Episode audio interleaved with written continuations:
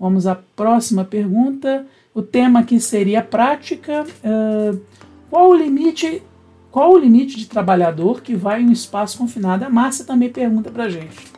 Márcia, eu queria comentar com você, assim, não existe uma linearidade que você pode estabelecer, por exemplo, uma relação de volume, quanto, qual o volume tal, eu coloco 10, 15, 20 pessoas ou uma pessoa.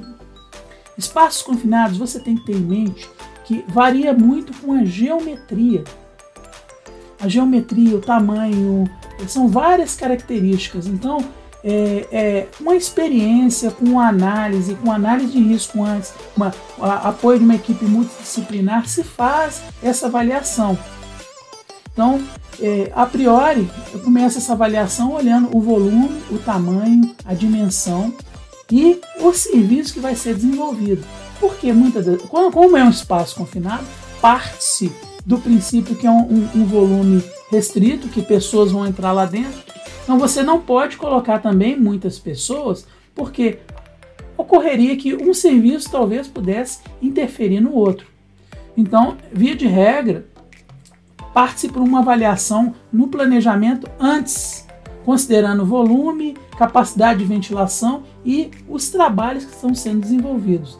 Então, é, o limite vai ser estabelecido dessa forma, não tem uma regra, é, uma fórmula ou uma receita de bolo eh, que vai te dizer é, tal espaço confinado, sempre tanto, sempre, sempre 10, sempre 5, ou apenas um.